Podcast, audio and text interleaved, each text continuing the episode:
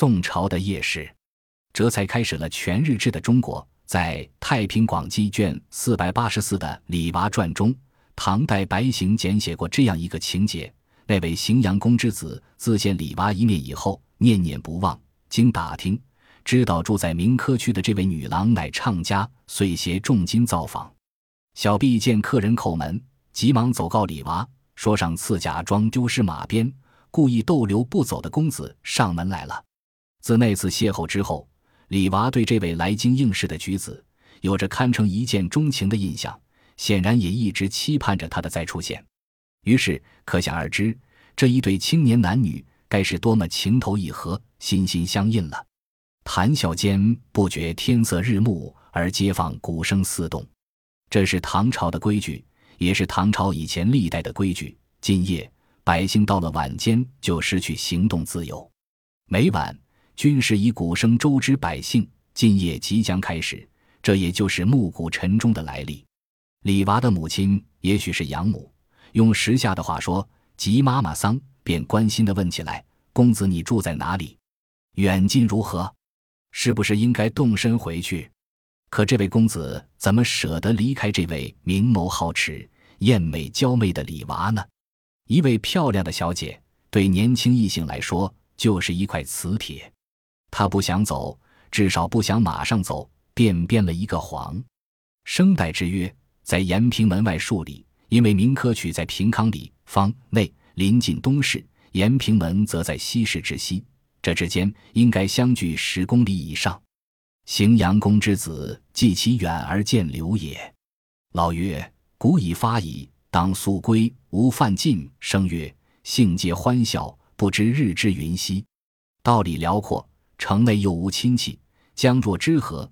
李娃也愿意他留下来，便说：“不见则披漏，方将拒之，素何害焉？”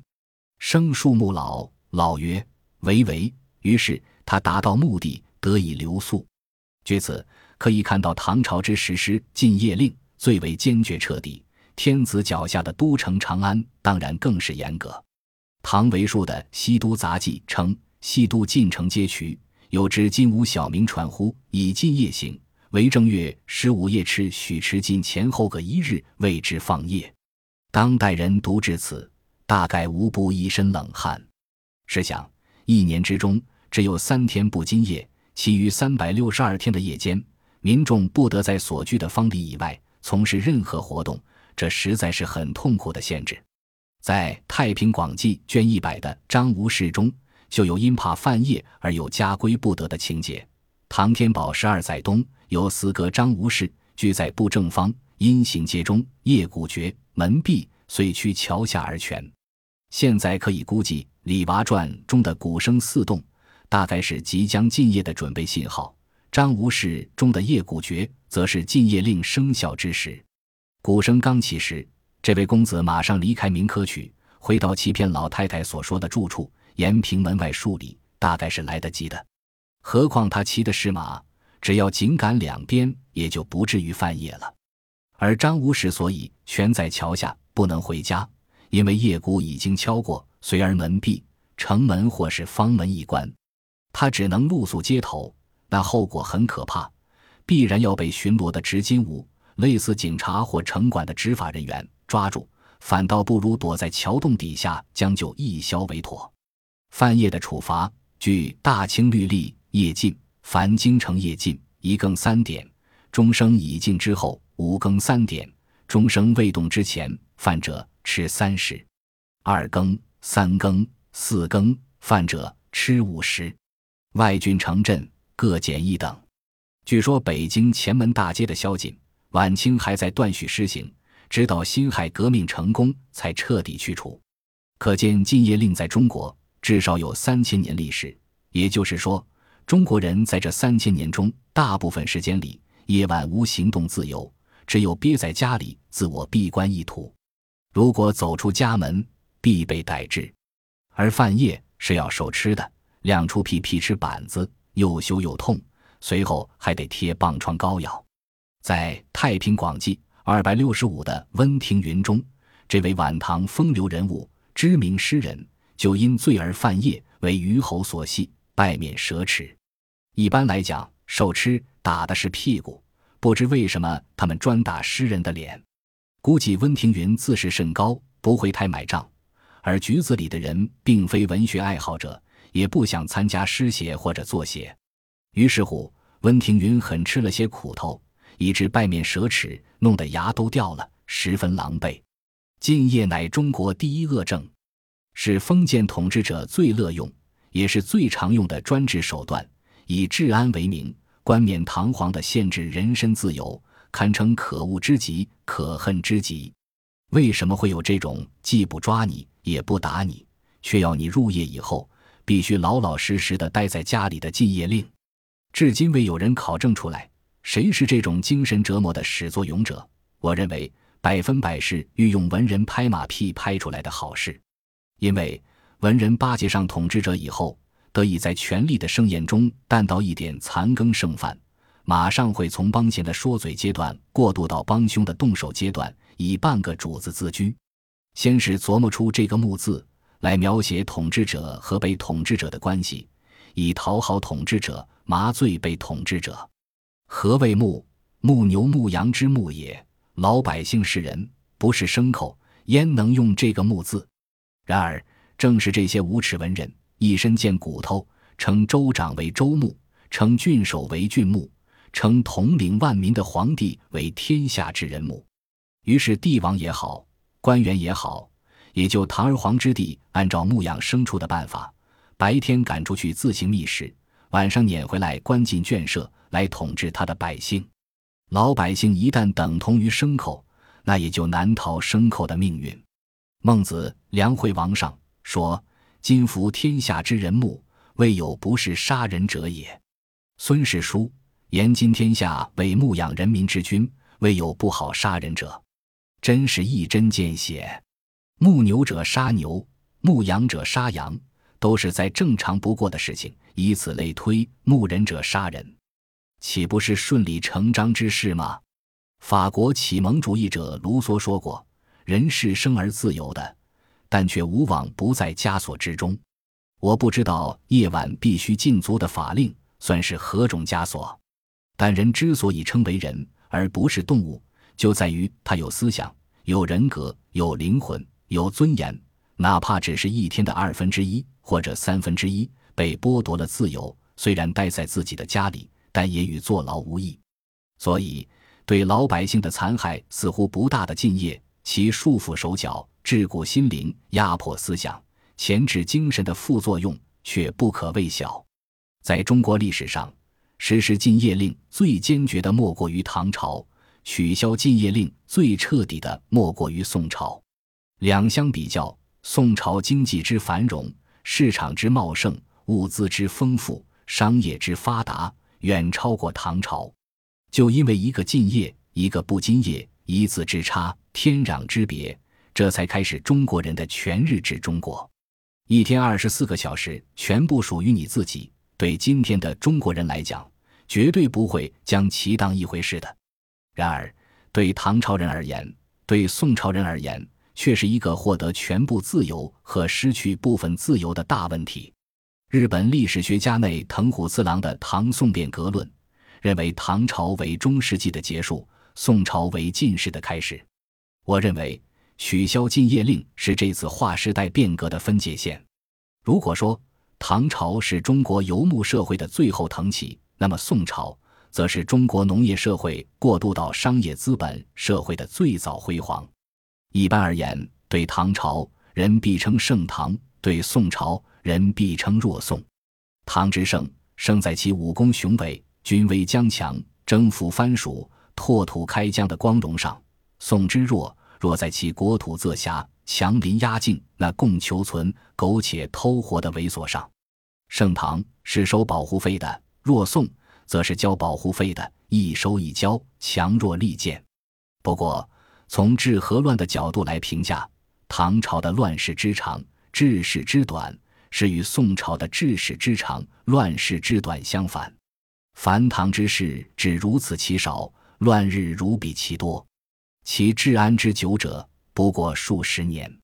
唐自高宗以后，非是泄起于宫闱，则叛臣轰于昼夜，自开元二十余年粗安而外，皆乱日也。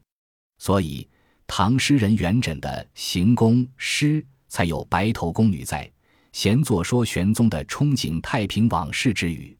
而宋朝自景德以来，四方无事，百姓康乐，户口翻麻，田野日辟。当神宗朝发动对西夏的战事，大宋臣民已经过了百十年的和平岁月，根本不知兵戈为何物。治世与乱世的差别，不用多长时间就能看出分晓：一、打仗要死人，人口必缩减；二、战争要破坏，城市必完蛋。唐城隋末大乱，宋纪五代战火，两朝所接的烂摊子基本相似。唐初人口为两千五百万。宋初人口为三千万，两朝人口总量大致相同。从唐初到安史之乱前的天宝十四载（七百五十五年），用了一百零六年，人口达到五千三百万；宋初到靖康之变前的大观四年（一千一百年），用了一百零四年，境内人口竟超过一亿。前者翻了一番，后者翻了两番。唐朝经安史之战、节度之祸、藩镇之争。黄巢之乱后，国家残破之极；靖康之变以后，国土锐减的南宋，其人口总数仍与鼎盛时期的唐朝持平。唐朝人口超过十万以上的城市为十七座，宋朝人口超过十万以上的城市为五十二座。显然，至市场的宋，其人口繁殖速度、其城市建设规模，要大于快于乱世长的唐。宋朝的首都开封。为当时世界上最大的城市之一，人口过百万。唐朝的首都长安，占地面积大于开封，人口也过百万。但长安百千家四围棋局，十二街如种菜畦，方和室分开，实施封闭式管理，日暮鼓动，户户关门，方式禁闭，路人绝迹，唯有罗族。黑夜是真正意义的黑夜。宋朝的首都开封和杭州，则是不夜之城。由于方式合一，没有营业时间和营业地点的限制，夜市未了，早时开场，兼有鬼市，甚至还有跳蚤市场，人来客往，买卖兴旺，处处各有茶坊、酒肆、面店、果子、菜帛、绒线、香烛、油酱、食米、下饭鱼肉、响蜡等铺。盖经济市井之家，往往多于店舍，选买建成饮食，此为快便耳。有一幅张择端的《清明上河图》，现存故宫博物院，画的是鼎盛时期的开封，立刻给你一种生气勃勃的视觉感受。在这幅画上，你看不到唐时长安的雄伟、堂皇、气派、大度的王者风范，但市民之忙忙碌碌，吏夫之静静营营，店铺之财源滚滚，车马之喧嚣过市，侍女之风采兜丽，文士之风流神韵。建筑之鳞次栉比，街区之热闹非凡，绝对是唐朝的长安、洛阳见不到的物质繁荣、经济发达。在中原地区称帝为王的朝代，以宋朝的面积最小，而小到最不堪时，宋高宗只剩下浙东和东海几个岛屿。即使其最大时，北宋的国土面积也只有唐朝的一半。长江以南的南宋就很可怜了。只有明朝的三分之一或清朝的五分之一，而这个王朝却能每年给北方恶霸邻邦交数十万银子、数十万匹绢为保护费，免遭战火。居然这项花费只不过占整个国家总收入的十分之一。西夏、党项、辽、金、原理直气壮地要这批银绢，因为是纳贡。宋王朝虽然也不大愿意掏，因为名义不好听。你在下，他在上。不过想到老子有钱，掏出一点打发这些穷要饭的花子，也还是一种精神的胜利。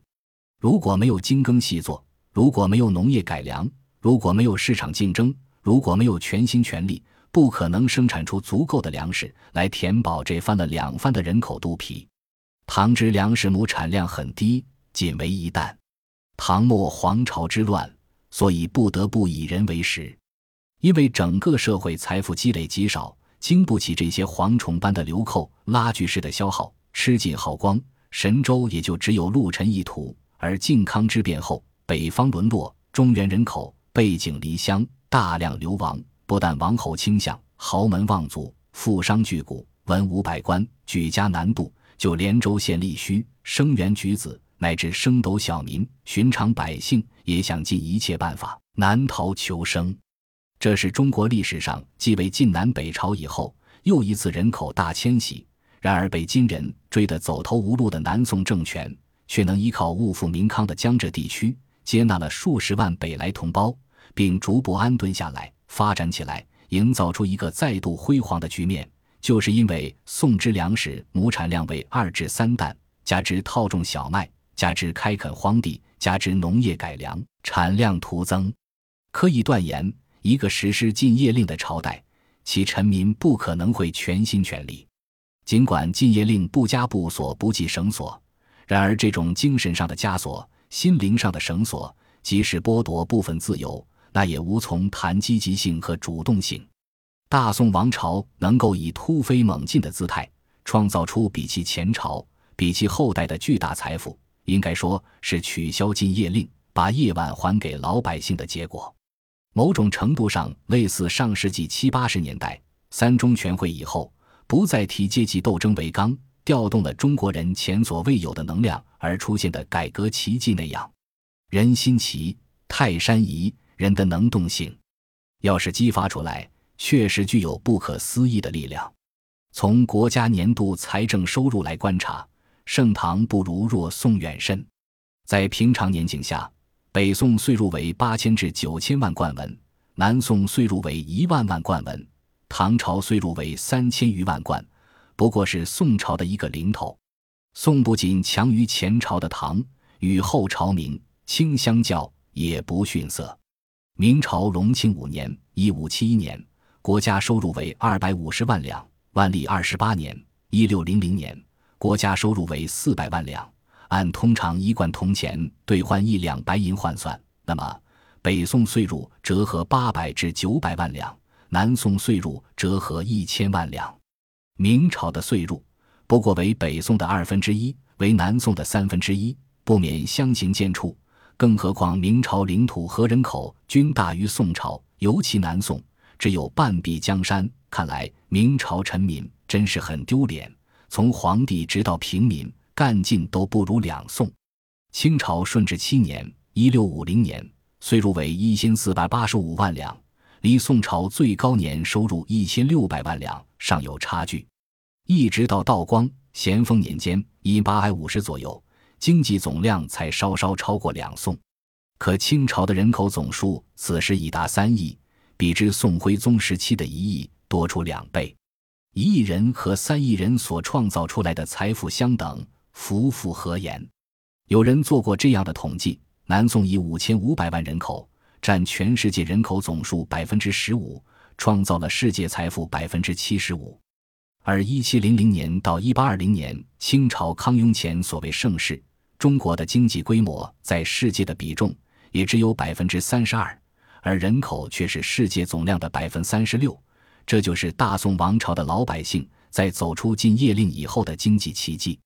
因此，宋朝绝非我们印象中这个积贫积弱的耻辱王朝。积贫积弱是事实，耻辱蒙羞也是事实。北宋最后两个皇帝被敌国捉走当了俘虏，死在异国他乡；南宋第一个皇帝被打败，只能逃到海上存身；倒数第三个皇帝被元人抓走，最后一个皇帝逃到海上，也不得不被大臣背负着跳海。在中国封建王朝兴亡史上，再没有比两宋王朝更让人泄气的了。然而，在强敌压境。战乱频仍，俯首伏低，花钱买和平的三百年间，宋朝人却创造出经济上的极大丰足，文化上的极度辉煌，却是他朝难以望其项背的。中国人的三大发明——罗盘、火药、印刷术，就是这个积贫积弱的耻辱王朝对于历史做出的伟大贡献。人称盛唐的李氏王朝，却在这方面交了白卷，取消禁业令。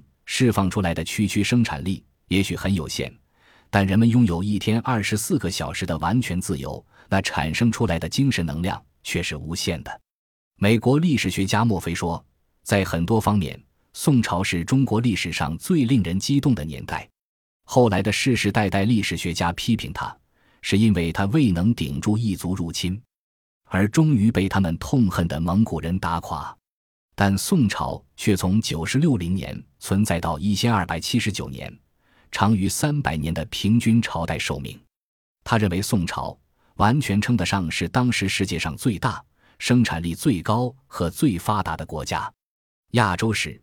日本学者加藤繁在《宋代都市的发展》中说：“唐代方的制度就是用墙把方围起来，除了特定的高官以外，不许向街路开门的制度，到了北宋末年已经完全崩溃，庶人也可以任意面街造屋开门了。”加藤繁所说的北宋末年，准确的说，因为唐朝末年直至五代，禁业令流于形式，渐渐式微，民众也不太在乎了。《花间集》中张密那首《浣溪沙》就是一个例证，其首句“晚竹香车进凤城”明显犯了夜禁。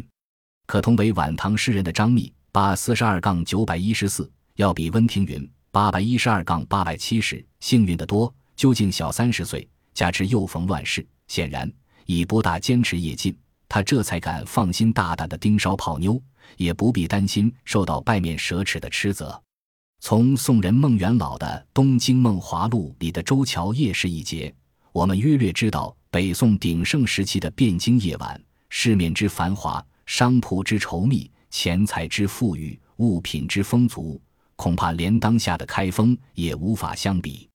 出朱雀门，直至龙津桥，自周桥南去，当街水饭、熬肉、干腐，王楼前花、野狐、肉脯、鸡。梅家鹿家鹅鸭鸡兔肚肺鳝鱼包子鸡皮腰肾鸡碎每个不过十五文。接下来从朱雀门的曹家从食，直至龙津桥需脑子肉质为之杂嚼，直到三更。而东角楼街巷一节里，从夜到明，从天亮到天黑，宋朝的首都简直就是一个不眠之城。自宣德楼去东角楼，直至旧酸枣门，最是铺席要闹。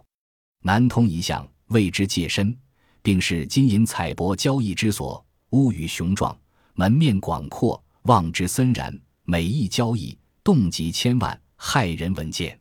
以东街北约潘楼酒店，旗下每日自五更适合买卖衣物、书画、珍玩、西域，至平民羊头、肚肺、赤白腰子、米房、肚咸、纯兔、鸠鸽、野味、螃蟹、蛤蜊之类器。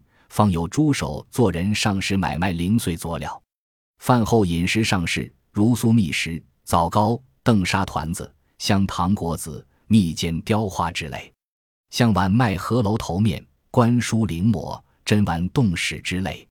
东去则徐家户羹店，街南桑家瓦子，近北则中瓦、次里瓦，其中大小勾栏五十余座，内中瓦子莲花棚、牡丹棚。李瓦子夜叉棚、相棚最大，可容数千人。自丁先县王团子、张七圣辈，后来可有人于此作场。瓦中多有货要卖卦、喝故衣、探帛、饮食、替剪纸画、另取之类，终日居此，不觉底目。在会仙酒楼一节中，从汴京人的夜生活，其阔绰，其挥霍，也令人惊叹啧舌。大抵都人风俗奢侈，度量稍宽。凡酒店中不问何人，只两人对坐饮酒，一用箸碗一副，盘盏两副，果菜碟各五片，水菜碗三五只，即银近百两矣。虽一人独饮，碗亦遂用银鱼之类。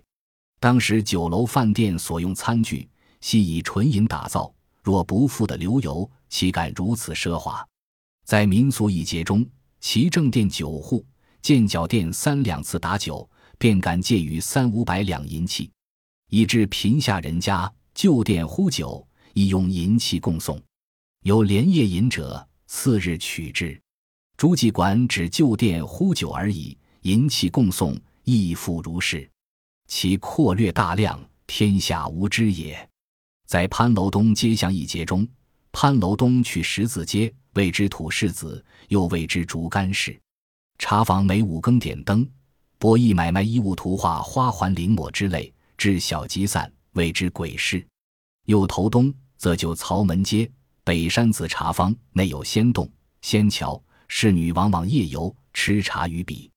而马行街铺席一节，那夜市游人之稠密，店铺生意之红火，侍女簪在之靓丽，车来马往之喧闹，也许只有北京的王府井、上海的南京路堪与一比了。马行街在新旧封丘门之间，长约十里，方向院落纵横万数，莫之寂寂，处处拥门。各有茶坊酒店，勾栏饮食。市井经济之家，往往止于市店选买食物，不置家书。北时则樊楼千里四家，段家敖物，十逢八子；南时则四桥金家，九曲子周家，最为屈指。夜市直至三更尽，才五更又复开张。如要闹去处，通晓不绝。寻常四稍远近去处，夜市亦有焦酸馅。猪胰、胡饼、和菜饼、花儿、野胡肉、果木翘羹、灌肠、香糖果子之类。冬月虽大风雪阴雨，亦有夜市。豇豆、抹脏、红丝水晶块、煎肝脏、蛤蜊、螃蟹、胡桃、泽州汤、奇豆、鹅梨、石榴、渣子、温破、糍糕、团子、盐豉汤之类。至三更方有提瓶卖茶者，盖都人公司荣干。夜深方归也。宋人才涛在《铁围山丛谈》里专门谈到了马行街。天下苦文瑞，都城独马行街无知。马行街，都城之夜市，酒楼极繁盛处也。文瑞恶游，马行街人物嘈杂，灯火照天，每至四古坝，故永绝文瑞。上元午夜，马行南北数十里，夹道要四多国一巨富。生计非常，烧灯有壮观，故诗人多到马行街灯火。马行街之富只是汴京一角，由此可见宋朝的都城汴京，尽管面积小于唐朝的都城长安和洛阳，不但其发达富足的程度远胜前朝，而在社会公平方面，如进学之不计贫富，如科举之不问家世，如土地之不易兼并，如用人之不限世数。如经商之不受限制，如贸易之不经海运，如消费之不约奢华，如文化之不计雅俗。因此，在相对和平时期里，宋朝居民的自由程度、幸福指数，绝非前朝所能企及。孟元老著《东京梦华录》，时以南宋对于他曾经生活了二十多年的汴京盛况，既是难以磨灭的记忆，也是割舍不去的隐痛。在他笔下。无不美轮美奂，无不弥足珍贵。这也是曹雪芹在黄叶村写《石头记》的心情。凡失去的都是最美好的，凡再也得不着、见不到的一切，唯有悔恨而已。所以他说，当年的汴京倾注着怀旧之情。太平日久，人物繁复，垂髫之童但习歌舞，斑白之老不识干戈。时节相似，各有观赏。灯宵月稀，雪霁花时，奇巧登高，教持游苑。举目则青楼画阁，绣户珠帘，雕车竞筑于天街，宝马争驰于玉路。金辇耀目，罗绮飘香，新生巧笑于柳墨花渠，暗管调弦于茶坊酒肆。八方争凑，万国咸通，及四海之珍奇，皆归时矣。会环曲之意味，意在刨除。花光满路，何羡春游；箫鼓喧空，几家夜宴。技巧则惊人耳目，尺奢则常人精神。虽然朴树十年滥赏蝶游，莫之艳足，但是，一旦冰火，靖康丙午之明年，出京南来，必地江左，见资桑榆。暗想当年节物风流，人情和美，但成怅恨。其实。据宋吴字幕的《孟良录》和宋周密的《武林旧事》，南宋的都城临安，其城郭之美，其街市之繁，其店铺之密，其物品之丰，其人烟之盛，其商贾之富，其侍女之靓，其愉悦之盛，并不亚于汴京。而杭城大街买卖昼夜不绝，夜交三四谷，游人始息，五更钟鸣，卖早市者又开店以的夜市规模。也远超过开封，汴京最鼎盛时拥有一百万人口，而杭州的常住人口为一百五十万，加上流动人口，加上不断从北方逃奔故国的移民，当超过此数，成为当时世界上最大的城市。果然，林升的那首《题临安邸》：“山外青山楼外楼，西湖歌舞几时休？暖风熏得游人醉，只把杭州作汴州。”讽刺了醉生梦死的杭城人，但生于斯死于斯的二百万甚至更多的百姓，却用双手和智慧创造了中国历史上的黄金时代。然而，这个好的开端却被身后的辽、金、元以及西夏、党项等强邻扼杀。正如古希腊亡于古罗马，古罗马亡于日耳曼一样，文明永远屈服于野蛮。一个满腹诗书、体单力薄的文弱书生。绝对打不过头脑简单、四肢发达的赳赳武夫，这也是汉化的多一点的辽国败于汉化的少一点的金国，而汉化的少一点的女真人却败于完全没有汉化的蒙古人的道理。可这个黄金时代，无论北宋，无论南宋，都是坚决不实施禁业令的朝代。也许这是最值得记住的一点。因此，这个朝代商业之发达，贸易之兴隆。资本市场之出现，商品经济之形成，上层建筑之松动，政治体制之变化，文化生活之多样，消费模式之趋奢，这一切都来自于宋朝人一天得以掌握自己的二十四个小时，不视人眼色，不仰人鼻息，不受人制约，不求人保护的自由之国。这也就是陈寅恪的名言：“华夏民族文化历千年之演变，造极于赵宋之时。”然而，宋朝的意义远不止此。严复曾经说过：“中国所以成为今日现象者，为宋人所造就十八九。”这才是我们认识宋朝的真谛。本集播放完毕，感谢您的收听，喜欢请订阅加关注，主页有更多精彩内容。